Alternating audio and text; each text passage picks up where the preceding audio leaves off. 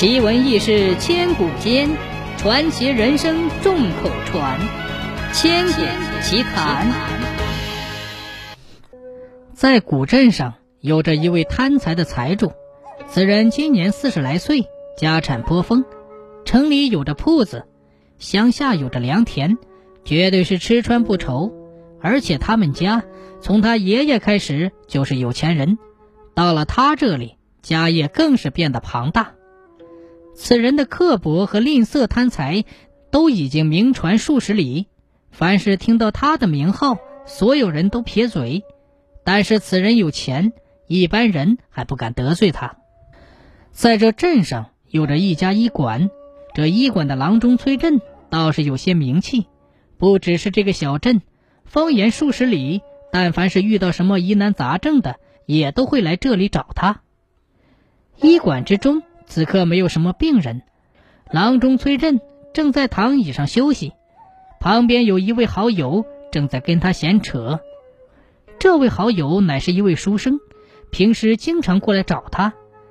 看着似乎是睡着的崔振，书生笑道：“哈哈哈，难得你这么悠哉。”你没听说，说是过几天咱们的大财主要办寿宴呢。听到这里，郎中睁开眼睛，嘴角露出讥讽的神色，说道：“就他呀，恐怕早已打算办了，正好有个机会收钱呢。”那书生听了，呵呵的笑起来，说道：“哈哈哈，没错，你还记得那次不？这人打算给母亲办寿宴。”结果他母亲提前去世了，差点将此人给气死。崔振听了也是哈哈大笑起来，说道：“哈哈哈，多丢人呐！我怎么不知道？其实你或许不知道，不是他母亲提前过世，他娘其实离着过寿还有两年呢。他是虚报岁数。”书生顿时无语道：“哼，感情还有这么一出啊！”这次他老父亲的大寿就在三天后，可是达成此人的心愿了。两人这么闲扯，就在此时，门外传来脚步声。两人朝外看去，一名身穿锦袍的男人冲了进来，看着郎中崔振，急忙拱手道：“崔郎中，我家老爷有请，还请你过去。”崔振一看此人，顿时就愣了。真是说曹操到，曹操就到了。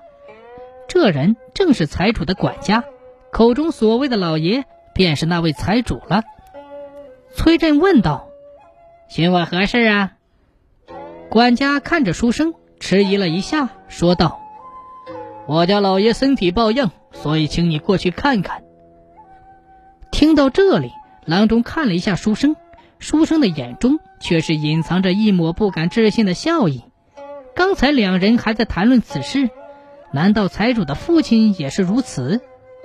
但是作为郎中，崔振极为敬业，赶紧收拾了药箱，回头对着书生说道：“哎，帮我看着点儿。”说完，便随着管家去了财主家。都是一个镇上的，但是离着也挺远。两人上了马车，片刻之后就到了财主宅子门前。下车之后，两人脚步匆匆，到了议事大厅之中。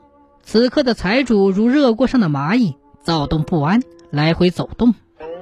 在看到郎中的那一刻，此人竟直接迎了上来，说道：“快快快，把我父亲看看。”崔振也没在乎此人失礼，随着他就到了后宅之中。门窗关的倒是挺严，即使是白天。屋里的光线也不是那么好。崔振到了屋中之后，首先闻了闻，却是有着一股药味儿，赶忙到了床前。一名老者气若游丝，躺在床上，脸色蜡黄，看着就是病入膏肓的样子。崔振看了看，赶紧先诊脉，眯着双眼沉思片刻。那财主急道：“我父亲病情到底是如何呀？”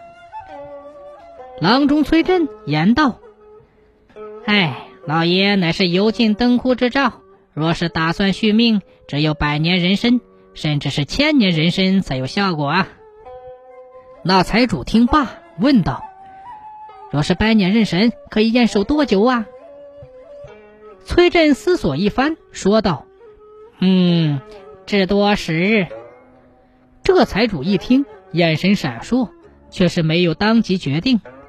良久之后，说道：“嗯，多谢郎中，真金送上，管家送客。”崔振有些疑惑，不过想到此人富有，家里定然有着老人参，救命问题倒是不大，也就没有多想，就走了。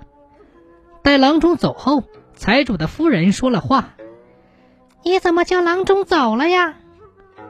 财主说道：“要说救命的人参，家里倒是有一根儿，留下郎中有何用啊？”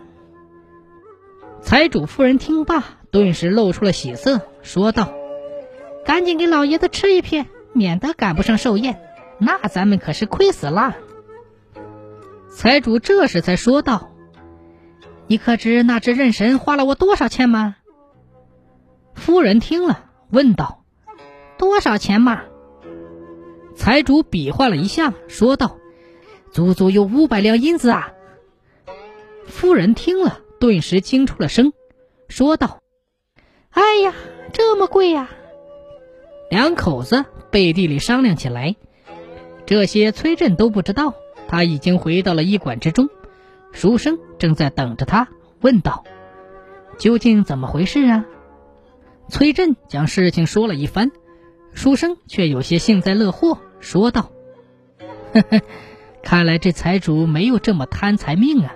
按你说，要想撑到寿宴日，就得吃百年人参。”但是此物金贵，价值估计比寿礼都要高，估计此人不会这么傻蛋。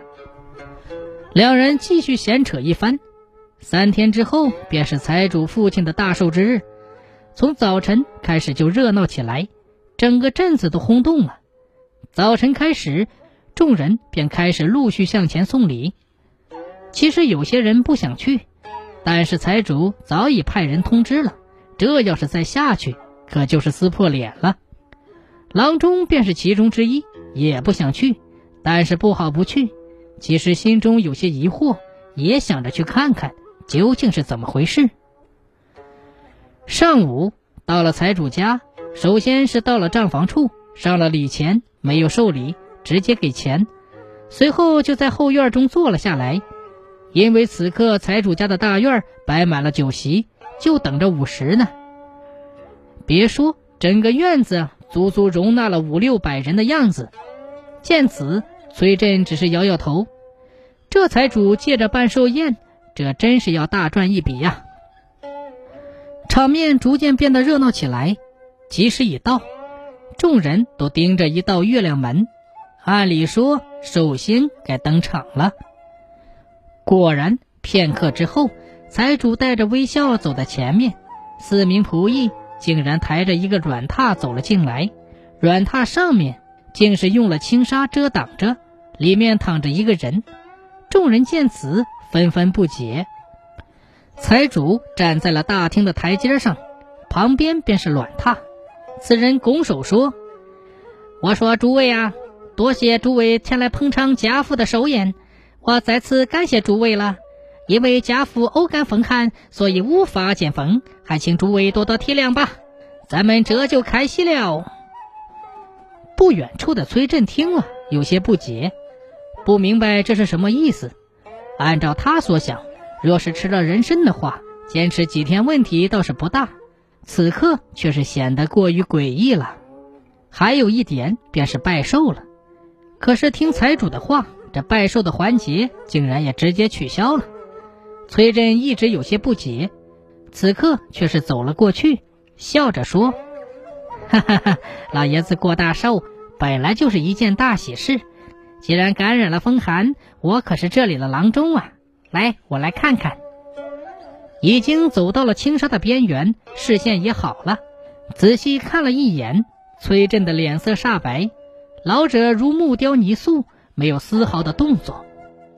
财主见此，赶紧将崔振推了回来，说道：“哎呀，大家不要等着了，赶紧吃饭吧。”众人虽说不解，但是也不好多问，酒席这就开始了。其实也没有多少菜，不过倒是有着一个荤菜。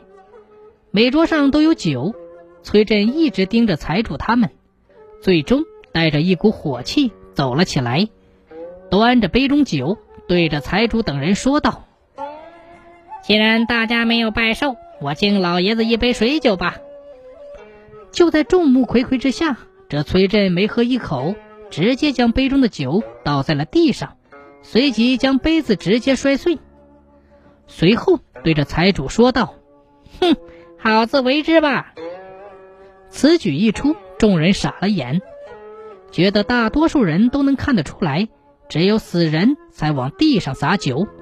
众人将目光盯着老人家，财主差点气死。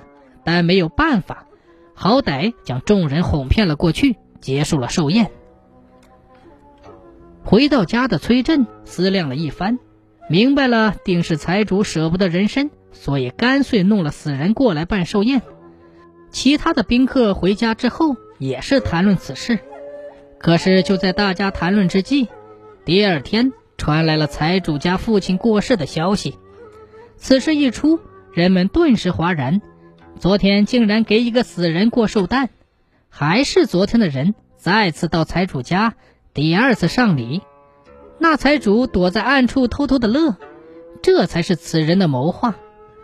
崔振看了校服的素白，叹道：“哎，死者已矣，活人未前，竟是想出了这种手段，后果难料啊！”几乎所有的人都知道了这件事。对着财主议论纷纷，但是此人根本不当回事。三天之后将人埋了，不过从此以后，这财主家并没有过太平日子，人参被老鼠吃了，财主为此大病了一场，差点没命了。不止如此，财主家随后发生了一场火灾，半座宅子都没了，财主简直伤心的要死，那可是钱呐！对外界的议论纷纷，这财主到了最后几乎是家破人亡，才保住了一命。